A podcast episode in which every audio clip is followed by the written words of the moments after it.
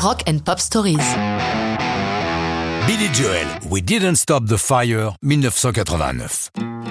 Ce n'est pas une chanson, mais un livre d'histoire contemporaine. En 89, Billy Joel a 40 ans et passe en revue l'histoire depuis sa naissance. D'où lui vient cette idée? Il est en studio, travaillant sur son 11e album, Stormfront, cherchant des thèmes de chansons pour compléter le disque. Lorsqu'il reçoit la visite de Sean Lennon, le fils de John et Yoko, venu le saluer avec un pote, ils ont tous deux une vingtaine d'années et se lamentent sur le sort qui attend leur génération.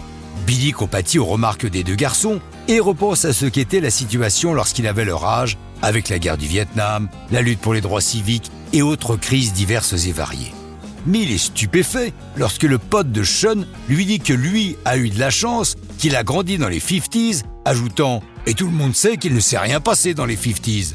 Abasourdi par cette remarque, Billy Joel commence à lister tous les événements et les personnalités qui ont marqué ces années, celles de sa génération l'idée de We Don't Stop the Fire est née.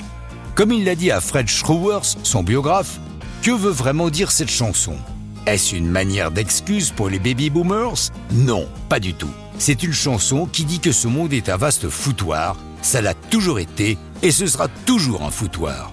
Donc les boomers ne sont pas responsables, c'était déjà le bazar avant eux, ils n'ont pas allumé le feu.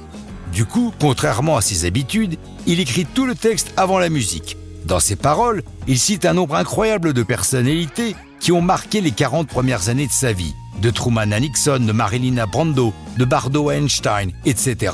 La liste en est trop longue. Cette abondance dans le texte lui posera des problèmes à chaque fois qu'il jouera la chanson en concert, ayant beaucoup de mal à se souvenir de tout. Il prétend qu'à ce moment-là, il regarde le public qui connaît par cœur ses textes pour lire sur leurs lèvres les mots qui ne lui viennent pas. Alors que We Don't Start the Fire va lui apporter son troisième numéro 1 aux États-Unis, Billy Joel affirme que cette chanson ne fait pas partie de ses favorites. Il lui reproche de ne pas avoir de mélodie. Il a tendance à préférer des chansons moins connues de ses albums, celles qui ne bénéficient pas de passage à la radio.